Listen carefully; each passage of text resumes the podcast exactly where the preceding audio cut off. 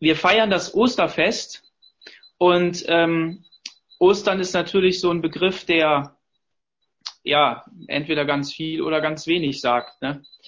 Ähm, ich will jetzt auch nicht über den Begriff Ostern sprechen, als vielmehr mich mit dem Inhalt beschäftigen. Und ähm, trotzdem ist es eben so, dass man vieles tun kann und vieles lassen kann, richtig? Ähm, mit dem Papa habe ich am Freitag so gesprochen und da haben wir dann gesagt, ja, oder ja, wir haben gesagt, diese Tage sind natürlich besondere Tage. Und ähm, so wie viele andere auch, Weihnachten und wie sie alle heißen, Geburtstage und so weiter. Und wir können natürlich sagen, ja, ist uns eigentlich egal oder wir, wir, ähm, wir machen irgendwas anderes. Ähm, aber wenn wir sie besonders halten, ich will bald sagen, wenn wir sie heilig halten, dann können wir uns natürlich inhaltlich mit dem beschäftigen, wofür sie stehen. Ähm, wir sollten uns nicht in Diskussionen darüber verlieren, ähm, ob das jetzt genau so richtig gewesen ist, ob das mit den Jahreszahlen äh, so 100 Prozent richtig ist. Das ist eine gute Sache, da kann man sich mit beschäftigen. Es macht auch Spaß und ist schön. Aber es sollte uns nicht vom Fokus, vom Wesentlichen ablenken. Ich glaube, dass Gott uns Tage gegeben hat, damit wir uns an den Inhalt erinnern. Jesus selbst sagt, dass ähm, nicht der Sabbat für den Menschen geschaffen ist und Paulus sagt, jeder soll seine Feiertage so halten, wie er das will. Ähm, nur soll den anderen dann darüber nicht fertig machen. So ungefähr. Ähm, und äh, genauso ist das auch eben mit der, mit der Auferstehung, wobei die Auferstehung natürlich das zentrale Anliegen, das die zentrale Botschaft ist, durch die erst alles andere sich wirklich entfaltet. Ja, stellen wir uns mal vor, die Auferstehung hätte es nicht gegeben. Aber da komme ich später nochmal dazu. Wir wollen mal einen Text lesen. Ich habe meine Frau gebeten, den einfach vorzulesen. Ihr dürft eure Bibel aufschlagen in ähm, Johannes Kapitel 20, die Verse 1 bis 20 einfach mal vorzulesen. Am ersten Tag der Woche kam Maria Magdalena früh, als es noch dunkel war, zum Grab und sah, dass der Stein vom Grab weggenommen war. Da lief sie und kam zu Simon Petrus und zu den, zum anderen Jünger, den Jesus lieb hatte, und sagte zu ihnen, Sie haben den Herrn aus dem Grab weggenommen und wir wissen nicht, wo sie ihn hingelegt haben. Da gingen Petrus und der andere Jünger hinaus und sie kamen zum Grab. Es liefen aber die zwei miteinander, und der andere Jünger lief voraus, schneller als Petrus, und kam zuerst zum Grab, bückte sich nieder und sah die leinenen Tücher da liegen, er ging aber nicht hinein. Da kam Simon Petrus ihm nach und ging ins Grab hinein und sah die leinenen Tücher da liegen und sah das Schweißtuch, das um seinen Kopf gebunden war, nicht bei den leinenen Tüchern liegen, sondern für sich zusammengewickelt an einem besonderen Ort. Da ging auch der andere Jünger hinein, der zuerst zum Grab gekommen war, sah und glaubte. Denn sie verstanden die Schrift noch nicht, dass er von den Toten auferstehen müsse. Dann gingen die Jünger wieder heim. Maria aber stand draußen vor dem Grab und weinte. Als sie nun weinte, bückte sie sich ins Grab und sah zwei Engel in weißen Gewändern dasitzen, einen am Kopfende und den anderen bei den Füßen, wo der Leichnam Jesu gelegen hatte. Und diese sagten zu ihr, Frau, was weinst du? Sie sagte zu ihnen, Sie haben meinen Herrn weggenommen und ich weiß nicht, wo Sie ihn hingelegt haben. Und als sie das sagte, wandte sie sich zurück und sah Jesus dastehen und wusste nicht, dass es Jesus war. Jesus sagte zu ihr, Frau, was weinst du? Wen suchst du? Sie meinte, es sei der Gärtner und sagte zu ihm, Herr, hast du ihn weggetragen? Dann sag mir, wo du ihn hingelegt hast, dann werde ich ihn holen. Jesus sagte zu ihr, Maria. Da wandte sie sich um und sagte zu ihm, Rabuni, das heißt Meister. Jesus sagte zu ihr, rühre mich nicht an, denn ich bin noch nicht aufgefahren zu meinem Vater. Geh aber hin zu meinen Brüdern und sag ihnen, ich fahre auf zu meinem Vater und zu eurem Vater, zu meinem Gott und zu eurem Gott. Maria Magdalena kam und berichtete den Jüngern, dass sie den Herrn gesehen und dass er das zu ihr gesagt hatte. Am Abend dieses ersten Tages der Woche, als die Jünger versammelt und die Türen verschlossen waren aus Furcht vor den Juden, kam Jesus und trat mitten unter sie und sagte zu ihnen, Friede sei mit euch. Und als er das gesagt hatte, zeigte er ihnen die Hände und seine Seite. Da wurden die Jünger froh, als sie den Herrn sahen. Bis hierhin das Wort Gottes. Wir ähm, finden diese verschiedenen Geschichten in, in, in vier Evangelien. Überall ist sie anders beschrieben. Und ähm, es gibt verschiedene Details, auf die die Schreiber acht geben und was ihnen wichtig ist. Was sie aber alle natürlich haben, ist das zentrale Anliegen, dass ähm, hier etwas im Gange ist. Jesus war gestorben, Jesus ist ans Kreuz gegangen, hat gelitten und man hat diese Schmerzen gesehen. Verschiedene Gruppen haben sich vor dem Kreuz positioniert und haben ähm, unterschiedlichste Dinge gesagt. Ähm, haben ihn herausgefordert äh, und, und er hat darauf geantwortet, indem er nichts getan hat, indem er am Kreuz geblieben ist. Und das war seine Antwort darauf. Er ist gehorsam gewesen bis in den Tod und das hat Gott ihm ähm, angerechnet, will ich mal sagen. Und hier in diesem Kapitel finden wir eben verschiedene Menschen, die auch äh, etwas tun. Da ist zunächst die Maria Magdalena, die früh zum Grab geht, als es noch dunkel war. Und sie steht für diese ganzen Frauen, die ähm, sich aufgemacht haben zum Grab. Sie hatten ähm, gesehen, wo Jesus hingelegt worden ist. Dann sind sie einkaufen gegangen, haben nochmal Sachen organisiert, äh, um den Leichnam wirklich ein äh, zu ähm, weiter äh, mit, mit, mit Öl ähm, zu behandeln. Genau, danke. Ähm, und so sind sie auf dem Weg, äh, haben sich auf den Weg gemacht, haben sich unterwegs getroffen. Äh, die Salome kam dazu und, und andere Frauen, Johanna, die Frau von Chuza, ähm, dem Verwalter des Herodes und so weiter. Und ähm, sie sind dann zu dem Grab gegangen, haben sich gefragt, sag mal, was machen wir eigentlich? Da ist so ein Stein vor dem Grab. Wie, wie wollen wir das eigentlich machen? Und ähm, währenddessen ähm, hat es eine andere Bewegung gegeben, nämlich dass äh, Wachen aufgestellt worden sind. Ähm, da sind auch Leute aktiv geworden, die haben gesagt, das ist irgendwie alles komisch und es könnte sein, dass seine Leute dann irgendeine Geschichte erzählen und lass uns mal lieber da was tun. Ähm, äh, wir, wir stellen Wachen auf. Ähm, dann äh, von den Jüngern ist erstmal noch gar keine Rede, da wissen wir gar nicht, wo waren die denn jetzt, zumindest hier aus der Geschichte nicht, ähm, will ich nicht drauf eingehen. Ähm, auf jeden Fall machen sie sich so Sorgen und Gedanken. Und ähm, die, äh, sie kommen dann eben halt zu dem Grab und entdecken, die Sorgen, die waren umsonst. Der, der Stein ist weg.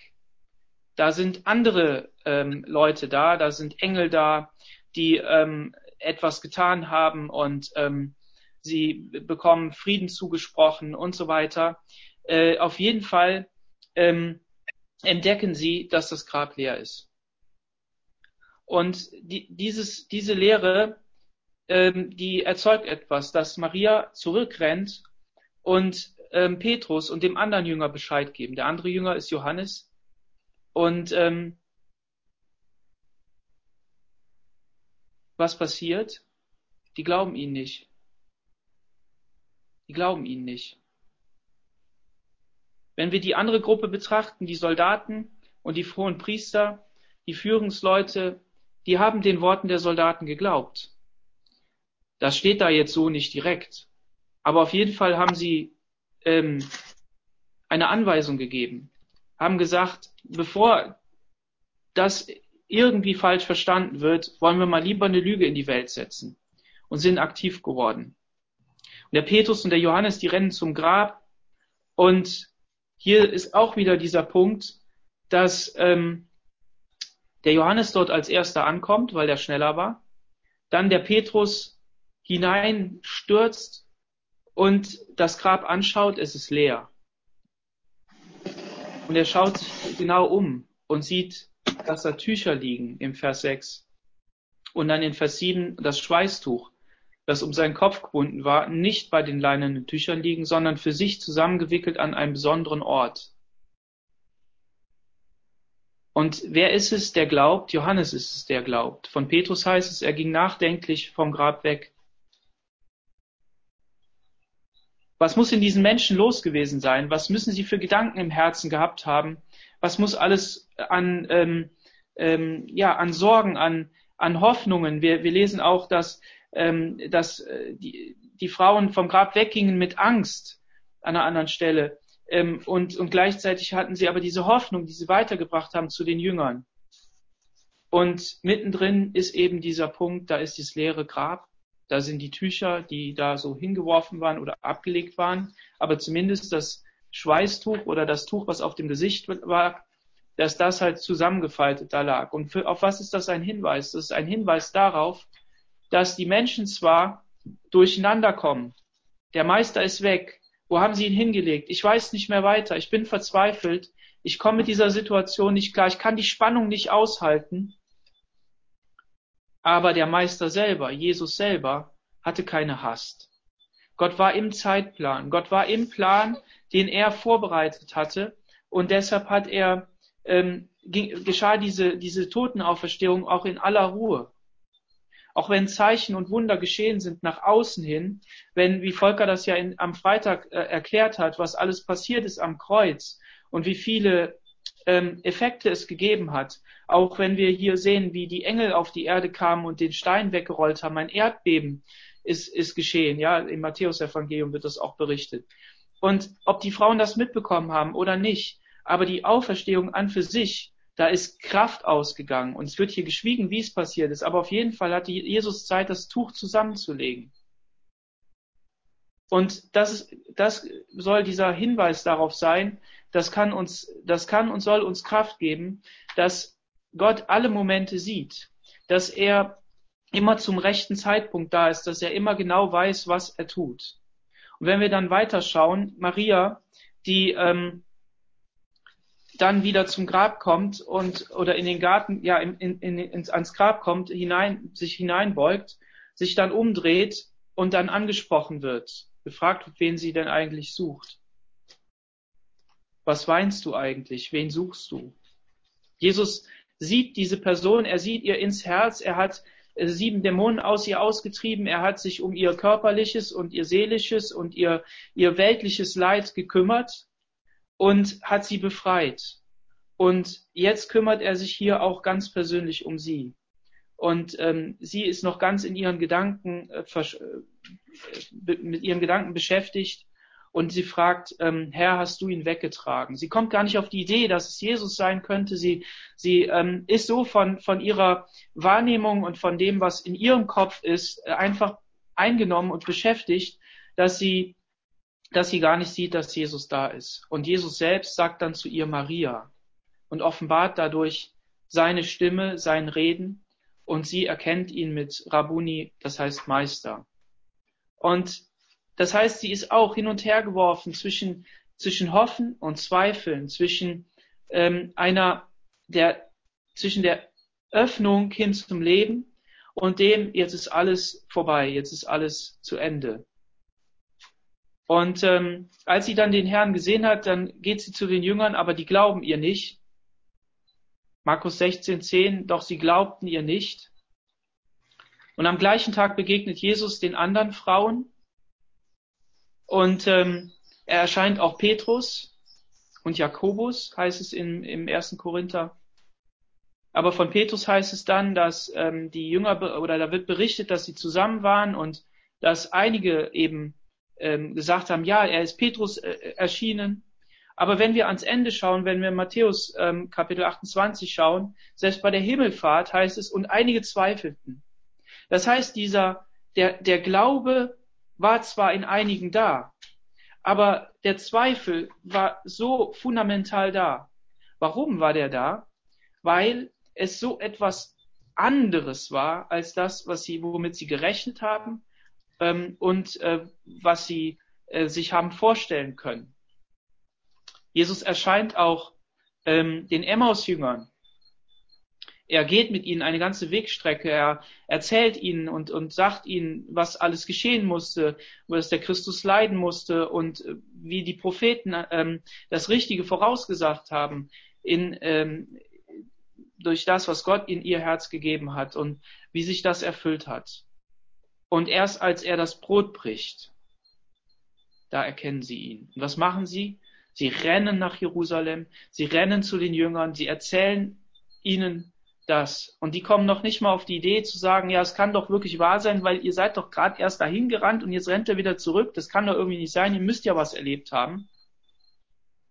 Vielleicht ein bisschen von dem, was die, was der Hohe Rat und die, die, die hohen Priester ähm, mit den Soldaten gemacht haben. Vielleicht ein bisschen glauben, vielleicht ein bisschen sagen, naja, es könnte ja sein. Aber nein, sie glauben ihnen nicht. Glauben ihnen nicht. Und dann erscheint Jesus auch den elf Jüngern und er ermahnt sie auch, heißt es ähm, im Markus-Evangelium. Die anderen, die legen da keinen Wert drauf. Aber auf jeden Fall haben wir hier auch gelesen in diesem Text, dass Jesus in Vers 19 am Abend dieses ersten Tages der Woche, ähm, als Jünger versammelt waren, die Türen verschlossen waren, aus Furcht vor den Juden kam Jesus und trat mitten unter sie und sagte zu ihnen, Friede sei mit euch. Und was macht er dann? Wir haben ja am Freitag gehört, dass, ähm, und wer das nicht gehört hat, kann gerne die Predigt nachhören äh, auf unserer Webseite. Ähm, und als er das gesagt hatte, zeigt er ihnen die Hände und die Seite. Das heißt, die Hände und die Seite sind das Erkennungsmal, die Erkennungszeichen an dem, was Jesus gelitten hat und für das, was das Kreuz stand. Und ähm, Jesus ähm, zeigt das und da wurden die Jünger froh, als sie den Herrn sahen. Halleluja. Und das ist genau dieser Punkt. Wir haben das gesehen bei den, bei den Frauen, wir haben das gesehen bei, ähm, bei den Emmaus-Jüngern, dass da, wo der Herr Jesus persönlich begegnet, wo er sagt, hier, ich bin der Christus, ich bin der Sohn Gottes, ich bin da, dass diese Menschen eine 180-Grad-Wendung machen und wirklich zur Überzeugung kommen, dass Jesus derjenige ist, der er gesagt hat, dass er ist. Und dass das nicht nur eine Geschichte ist, die jetzt einfach zu Ende ist, so wie so viele andere auch gewesen sind. Wir müssen bedenken, in dieser Zeit sind viele unterwegs gewesen, die gesagt haben, ja, ich bin der Messias und die wurden auch umgebracht. Aber von keinem wurde berichtet, dass er auferstanden ist. Und ich möchte den ersten Korintherbrief kurz aufschlagen und da im äh, Kapitel 3 ein Vers vorlesen, also mehrere Verse eigentlich. Im 1. Korinther 15, Vers 3 bis 7, da heißt es, denn ich habe euch als erstes überliefert, was ich auch empfangen habe, dass Christus für unsere Sünden gestorben ist nach den Schriften und dass er begraben wurde und dass er am dritten Tag gemäß der Schriften auferstanden ist und dass er von Kephas gesehen wurde, danach von den Zwölfen. Danach ist er von mehr als 500 Brüdern auf einmal gesehen worden, von denen die meisten bis heute noch leben, einige aber entschlafen sind. Danach ist er noch Jakobus erschienen, ähm, von Jakobus gesehen worden, danach von allen Aposteln. Der Paulus, der beschreibt hier in einem Text, der gar nicht alt ist, 15 bis 20 Jahre nach, der, nach dem ganzen Ereignis, ähm, beschreibt er etwas, was überprüfbar ist. Das heißt, hier wird deutlich, dass, ähm, dass Jesus nicht nur irgendwem erschienen ist. Ich weiß nicht, ähm, ob jemand das schon mal erlebt hat, aber wenn man schreckliche Dinge erlebt, wenn man ähm, einen Menschen äh, verliert, der, ähm, der einem ans Herz gewachsen ist, der, mit dem man sich sehr verbunden fühlt, dann ähm, gibt es Geschichten, dass der wieder erscheint. Könnte sein. Ja. Aber der Paulus, der sagt hier, diese Beweise, die ich hier anführe, die sind überprüfbar. Man könnte ja auch sagen, dass ähm, diese Geschichten erst später entstanden sind. So nach dem Strickmuster, die Evangelien wurden irgendwann geschrieben, man hat sich darüber unterhalten, es entstand so eine Haltung, ja, Jesus ist auferstanden, man hat sich das nur oft genug eingeredet, um es kurz zu halten. Und dann haben, hat man das aufgeschrieben und dann hat man das einfach so geglaubt. Aber genau das ist ja nicht passiert. Sondern es gibt Texte, wie eben dieser Korintherbrief hier, der so früh geschrieben wurde, dass er überprüfbar war. Und das war auch keine kriegerische Zeit. Das war keine Zeit, in der man nicht ins Ausland fahren konnte, sondern das war unter der Pax Romana, ähm, der Friedenszeit. Du konntest da hinfahren, konntest das überprüfen, konntest sagen, ja, wie war das denn eigentlich? Und ähm, das leere Grab und Erscheinung. Wenn einer nur ein leeres Grab sieht, okay. Wenn einer nur eine Erscheinung hat, okay, vielleicht. Aber da sind Menschen, die berichten von beidem. Beides. Zwei Zeugen.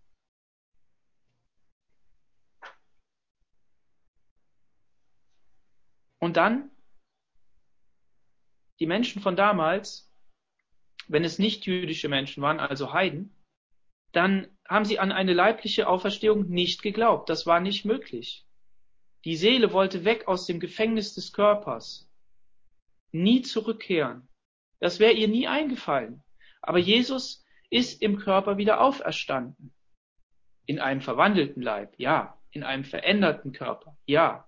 Einem viel besseren Körper, ja. Aber er ist in diesem Körper wieder auferstanden. Der lag nicht mehr im Grab. Da war nicht die verweste Leiche, äh, sondern und, und, und dann noch der, der verklärte Jesus, sondern da war Jesus und das Grab war leer. Und bei den Juden hätte es das auch nicht geben können, dass ein einzelner Mensch aufersteht, sondern es hätte immer nur eine Gesamterlösung, eine Gesamtneuschöpfung äh, geschehen können. Denn dann hätten sie gefragt, hab, haben Krankheiten aufgehört oder liegt der Löwe beim Lamm? Nein, dann ist es auch noch nicht passiert. Aber das ist das Phänomenale. Jesus ist auferstanden und sie berichten genau davon. Und wie erklärt man sich, dass die Gemeinde entstanden ist, dass so viele daran geglaubt haben? 500 Leute ähm, haben das geglaubt, haben davon berichtet und viel, viel mehr. Also es wurde ja immer, immer, immer mehr. Wie ging das so schnell? Hätten die Jünger das einfach annehmen sollen? Wie wäre das denn gewesen, wenn jemand gekommen wäre und hätte gesagt, das Grab ist leer wir haben ja gerade gelesen, sie haben nicht geglaubt. Sie haben nicht geglaubt. Sie haben nicht geglaubt. Sie hätten das glauben müssen. Sie hätten sich die Geschichte ausdenken müssen. Und dann hätten die Leute ähm, sich anstecken lassen müssen. Wäre das dann so eine große Bewegung geworden? Wäre die bis heute, hätte die bis heute überlebt? Es waren so viele, die sowas erzählt haben und es, es war es nicht. Und dann die falschen Messias, ich hatte das eben schon angedeutet, die getötet worden sind. Und da ist nie einer, da wird nicht berichtet, dass ein Jünger auf die Idee gekommen wäre, zu erzählen, dass dieser Messias, an den er geglaubt hat, auferstanden wäre. Wer diese Gedanken nochmal vertieft weiter nochmal lesen möchte, kann sie bei Timothy Keller lesen, ein fantastischer Theologe der unserer Zeit, der fantastische Predigten macht und ähm, einfach die Dinge so gut auf den Punkt bringt. Wenn wir über die Auferstehung nachdenken, dann ähm, finden wir bei Erich Sauer vier Gedanken, die, ähm, die uns zeigen, dass es nicht nur um ein einfaches Argument geht, dass es nicht nur darum geht, ähm, dass wir sagen können, ja, Herr Jesus, ich, ich glaube an dich. Das ist das, was sich in die Praxis niederschlägt. Das ist das, was jeden Tag da ist. Das ist das, wenn du morgens aufstehst und betest und sagst, ja, Jesus, du bist auferstanden, ich glaube an dich, hilf mir heute in meinem Alltag. Zeig deine Kraft, offenbar dich. Sondern es ist hier noch viel mehr. Jesus hätte auch leiblich nicht auferstehen müssen, um uns Kraft zu geben. Denn es heißt im, äh, in der Apostelgeschichte 3.15, da heißt es, dass der Fürst des Lebens umgebracht wurde. Der Fürst des Lebens ist umgebracht worden. Er ist ja nicht erst zum Fürst des Lebens geworden, nachdem er auferstanden ist, sondern ist der Herr über den Tod geworden. Aber was wäre gewesen? Diese, diese Auferstehung, diese Zweidrittel-Auferstehung wäre nur eine Teilauferstehung gewesen. Es wäre eine Auferstehung gewesen, wo der Leib fehlt, die, die Anfassbarkeit, das das, das Persönliche. Und der Tod wäre geblieben, der Schrecken des Todes wäre geblieben. Wir hätten keine, keine Hoffnung, dass, dass nach dem Tod etwas ähm, sich wirklich verändert oder dass, dass es darin eine, eine Hoffnung gibt, sondern es wäre immer das mitgeschwungen, da ist etwas, das, der Leib, das den Leib nicht überwinden kann, sondern wir, wir, ähm, wir hätten einen Teil, hätten wir vermisst. Und die Voraussetzung für die Entstehung des Glaubens liegt auch in der Auferstehung. Denn was ist geschehen? Die Jünger ähm, haben Jesus geglaubt. Dann heißt es auch von den Leuten, die ihm nachgefolgt sind, die man vielleicht nicht direkt als Jünger bezeichnen kann, die heißt auch, wir haben das gesehen, dann haben sie geglaubt. Ne? Viele haben auch nicht geglaubt. Aber nehmen wir mal die. Und Jesus sagt zu seinen Jüngern, und ihr werdet mich alle verlassen. Zu Petrus sogar, du wirst mich verleugnen. Warum verlassen sie ihn? Weil eben nicht das in Erfüllung gekommen ist, was sie gedacht haben. Und dadurch ist halt ihr Glaube hat darunter gelitten. Der war auf einmal nicht mehr da. Wir haben das ja hier wörtlich gelesen. Sie glaubten ihm nicht. Sie glaubten ihr nicht. Sie glaubten ihnen nicht. Und wenn Jesus nicht auferstanden wäre, wenn Jesus nicht auferstanden wäre und diesen Jüngern begegnet wäre, dann wäre dieser Glaube nicht wieder aktiviert worden. Er ist zusammengebrochen. Und der, ist, die Auferstehung ist auch die Grundlage des neuen Lebens für die Gläubigen. Denn die Aussage, die Jesus macht, es ist vollbracht am Kreuz, die wird durch die Auferstehung für den Gläubigen aktiviert, ins Leben hineingenommen. Warum? Weil wenn Jesus auferstanden ist, dann ist auch wahr, dass es vollbracht ist. Dann ist das sichtbar, dann ist es ein Zeichen, ein leeres Grab. Der Herr ist auferstanden.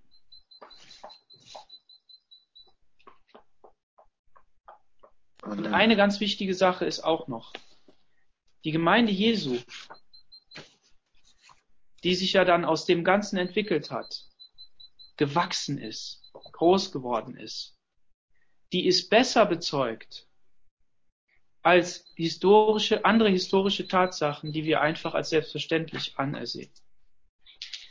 Die Beweise, die sind viel, viel stärker. So, wenn also jetzt jemand mit dir spricht und du sagst, ja, wir haben Ostern gefeiert, die Auferstehung von Jesus Christus und erlebt, ich freue mich darüber und er sagt, hä, das kann ja überhaupt nicht sein. Dann weißt du, dass es Beweise gibt, die stärker sind als für viele andere Dinge.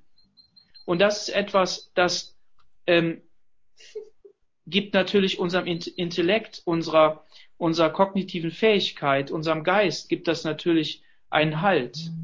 In der Praxis, im Alltäglichen, ich habe das eben schon gesagt, geht es darum, dass wir eine neue Hoffnung schöpfen, dass wir, dass wir Ostern wirklich sehen als etwas, was, was einen Neuanfang bringt und dadurch ein ganz neues, eine neue Dimension des Lebens. Das Alte ist vergangen, Neues ist geworden.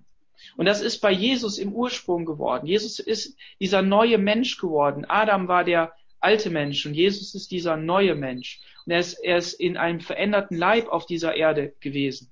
Und wenn es da im zweiten Korintherbrief eben heißt, dass das Alte vergangen ist, dann bezieht sich das auf uns selber. Wir sind von neuem geboren. Wir können von neuem geboren werden, was Jesus ja auch gesagt hat. Und ähm, die Maria, die war so verzweifelt, dass sie sich, sie wollte sich um den Leichnam Jesu kümmern und sie weinte. Und Jesus war auch noch weg. Und das ist, ist das. Manchmal im Alltag ist Jesus so weit weg. Wir sehen ihn gar nicht. Wir, wir können auch nicht durchdringen. Da sind so viele irritierende Fakten da, wenn wir jetzt auch natürlich an unsere Großwetterlage denken, ähm, an, an diese ganze Krise. Jesus ist so weit weg. Da ist so viel Verzweiflung, da ist so viel, was nicht da ist. Was hat Maria gemacht? Sie ist zum Grab gegangen. Wir können jetzt nicht nach Jerusalem gehen. Wir können da nicht gucken. Wir müssen Fotos glauben, aber denen ist ja auch oft nicht zu trauen. Aber was können wir tun? Wir können für uns an unser Grab gehen Vielleicht bist du schon getauft. Viele von uns sind getauft. Dann kannst du an diesen Moment zurückgehen und sagen, ich nehme ich nehm Fotos, ich nehme Video raus. Ich erinnere mich daran, dass ich mit Jesus gestorben bin und auferstanden bin. Und das ist das Zeichen, dass er ins Grab gegangen ist, dass er auferstanden ist, dass diese, ist diese Hoffnung. Und ähm, Gott gibt uns diese Hoffnung. In Römer 4, Vers 18 heißt es, als Gott Abraham versprach, dass er zum Vater vieler Völker werden würde, glaubte Abraham ihm nicht und hielt an der Hoffnung fest, obwohl es hoffnungslos schien. Wie oft erscheinen uns die Dinge hoffnungslos? Aber er hielt fest an der Hoffnung. Das heißt, so wie die Jünger hier in dem Zimmer gewesen sind, in dem Raum gewesen sind, daran nicht geglaubt haben und auch das Evangelium gehört haben von der Auferstehung und es nicht geglaubt haben. Und Jesus natürlich ihnen gesagt hat, warum habt ihr denn nicht geglaubt? Aber trotzdem sie hinterher mit Heiligen Geist erfüllt worden sind, mit der Hoffnung vom Himmel selbst her. So ist auch hier Abraham uns ein Vorbild. Er hielt an der Hoffnung fest in diesen hoffnungslosen Zeiten.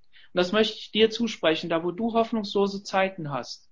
Dass du nicht sagst, ja, ich schieb dem Teufel das in die Schuhe und sag, ja, das sind seine bösen Gedanken und ich bin so weit weg von Gott, deshalb kann ich ja gar nicht anders, sondern dass du wie dieser Glaubensheld hier, dieser Urglaubensheld Abraham sagt, ich will an der Hoffnung festhalten, trotzdem, auch wenn da Zweifel sind, auch wenn ich manches selbst in die Hand nehme, aber ich will daran festhalten.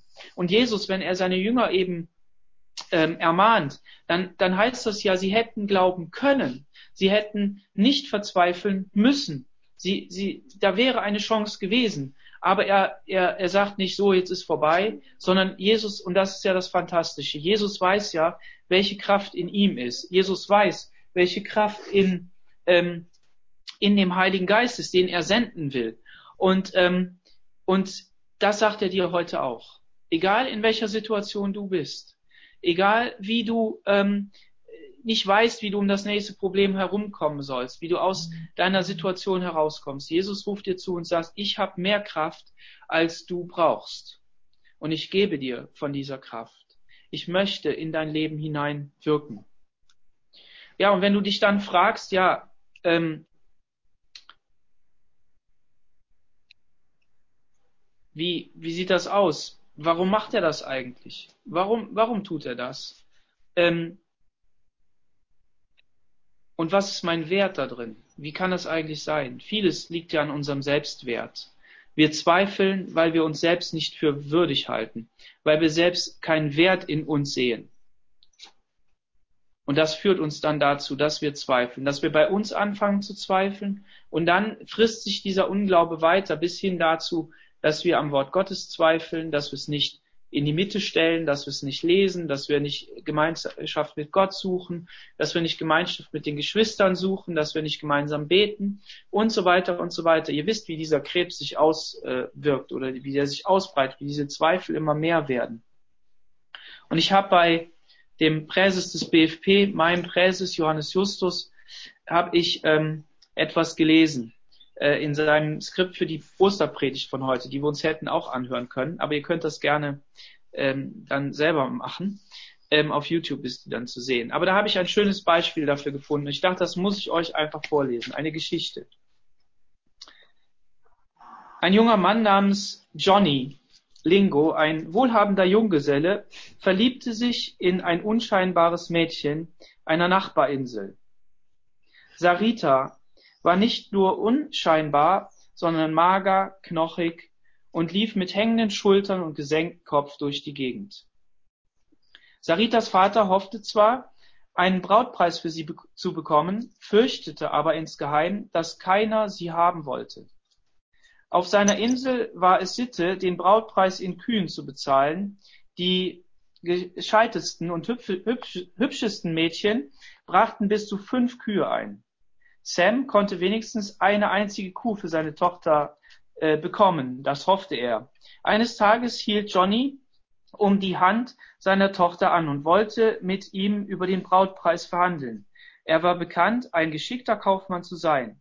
Während Sam in dem Ruf stand, der schlechteste seiner Insel zu sein. Obwohl Johnny noch sehr jung war, galt er als reichster Mann auf der, auf seiner Insel.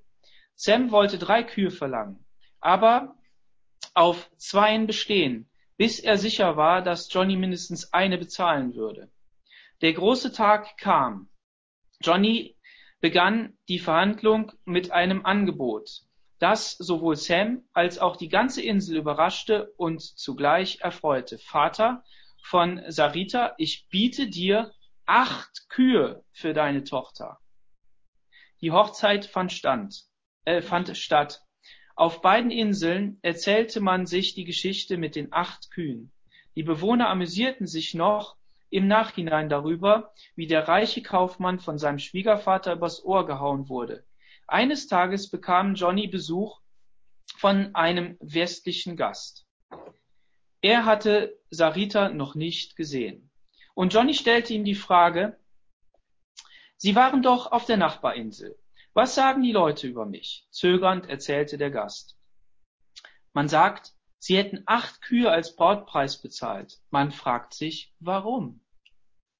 In diesem Moment betrat eine wunderschöne junge Frau das Zimmer, um einen Strauß Blumen auf den Tisch zu ste äh, stellen. Sie lächelte ihrem Mann zu und ging leichten Schrittes wieder hinaus. Der Gast hatte noch nie in seinem Leben eine so schöne Frau gesehen. Die geraden Schultern, das äh, energetische, äh, energische Kinn, die funkelnden Augen, all das ließ ein gesundes Selbstbewusstsein erkennen. Mit unverkennbarem Stolz sagte Johnny, das ist Sarita, meine Frau. Aber, protestierte der Besucher, sie ist ja wunderschön. Die Leute haben mir erzählt, sie sei eher unansehnlich und sie hätten sich übers Ohr hauen lassen. Johnny beteuerte, Johnny lächelte. Meinen Sie, acht Kühe wären zu viel für Sie gewesen? Nein, keineswegs, beteuerte der Gast. Aber wie ist es möglich, dass sie sich so verändert hat? Johnny wurde ernst. Haben Sie schon einmal darüber nachgedacht, was es für eine Frau bedeuten muss, zu wissen, dass ihr Mann für sie den billigsten Preis erworben hat? Wenn die Frauen dann später zusammensitzen und sich gegenseitig zu übertrumpfen suchen, wie viel ihre Männer für sie bezahlt haben, spricht einer von vier Kühen und eine andere vielleicht sogar von sechs. Wie muss da eine Frau empfinden, die von ihrem Vater für eine oder zwei Kühe verkauft worden ist? So etwas hätte ich meiner Sarita nicht zugemutet. Johnny fuhr fort, ich wollte, dass Sarita glücklich ist. Es gibt vieles, was eine Frau verändern kann. Solange sie auf ihrer Insel lebt, lebte, hat sie sich selbst für nichts wert gehalten. Aber jetzt weiß sie, dass sie mehr wert ist als irgendeine andere Frau auf den Inseln. Sie konnte, so konnte sie wunderschön werden. Damit schloss Johnny seine Geschichte. Ich wollte Sarita heiraten und liebte sie wie keine andere. Aber was ich haben wollte, war eine Frau, die acht Kühe wert ist. Das war die Geschichte. Mich bewegt diese Geschichte, weil ich darüber nachdenke, wie viel der Herr Jesus für uns bezahlt hat. Für jeden einzelnen von uns. Und vielleicht bist du auch verkauft unter irgendein, unter irgendeine Bezahlung, die unter deinem Wert ist. Vielleicht bist du, bist du auch verkauft nicht unter einem Wert und glaubst das. Vielleicht sind da Aussprüche über deinem Leben, die dich klein halten die sagen, du bist nichts wert. Du kannst das nicht. Was auch immer. Der Jesus ist derjenige, der den Preis für dich bezahlt hat. Er hat nicht nur acht Kühe bezahlt, sondern er hat mit seinem ganzen Leben bezahlt. Ein, sein Leben ist mehr wert als alle Schätze dieser Welt, weil es in die Ewigkeit hineinreicht. Und er gibt dir dieses Leben. Und du darfst heute nochmal neu diesen Glauben untermauern und sagen, ja, Herr Jesus, ich danke dir. Ich will meinen Wert aus dem Werk, das du heute vor 2000 Jahren getan hast, daraus will ich das ziehen. Ich möchte daran glauben, dass es unwichtig ist, was ich tue in erster Linie, sondern dass es wichtig ist, dass ich dir glaube, dass ich glaube, dass du mir Wert zugesprochen hast. Und aus dieser Überzeugung heraus tue ich Werke der Liebe, Werke der Selbstlosigkeit. Amen. Und lass dein Geist mich so verändern, dein Wort mich so verändern, dass ich in diese Welt hineinwirke, weil ich aus diesem Wert heraus agiere, aus diesem Wert heraus arbeite und lebe, den du mir zugesprochen hast. Amen. Deshalb lasst uns nicht beschäftigen mit unseren Zweifeln an Jesus, dem Kreuz und der Auferstehung. Und das auch jedem Menschen zusprechen ihn davon überzeugen, ja, seine Zweifel zuhören, aber gleichzeitig dann Worte finden und uns geben lassen, die in sein Herz sprechen. Und komm damit zu Jesus und schau auf das, die Zeichen des Kreuzes. Er hat seine Hände hingehalten, er hat seine Seite hingehalten. Wir können jetzt nicht faktisch zu Jesus gehen, denn Jesus sagt, ähm, wie viel mehr sind die glücklich zu schätzen, die mich nicht sehen und doch glauben. Und ähm, glauben wir der Bibel, in ihren Aussagen über Jesus. Und das diese Hoffnung aus der Auferstehung wirklich uns neue Kraft gibt, dass wir daraus neu schöpfen können. Denn den Wert, den du hast, auch den Wert in der Auswirkung auf deine Umwelt, auf deine Familie, den hat Jesus für dich bezahlt.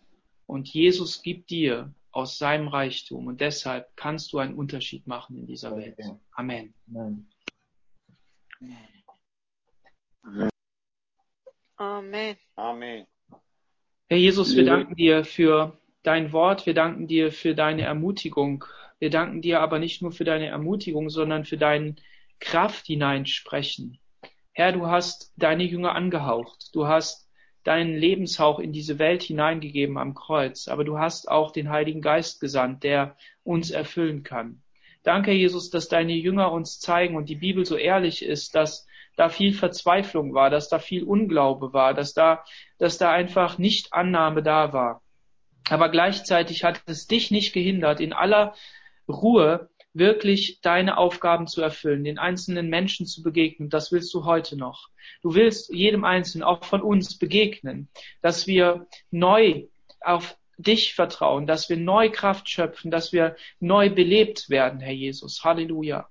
Und wir danken dir dafür, dass uns deshalb die Auferstehungsgeschichte nicht nur eine Geschichte ist in einem alten Buch, sondern eine Geschichte, die uns, die uns äh, wach macht, die uns aktiviert und wovon wir aus von hoch erhoben sehen können, wo überall deine Aussagen wahr sind, Herr, wenn wir an die Propheten denken, wenn wir an die Zusagen denken, die du gegeben hast, Herr Jesus. Und du hast gesagt, du willst alle Zeit bei uns sein.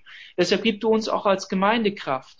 Wir müssen nicht verzweifeln darüber, dass wir hier verstreut sind jetzt übers Land.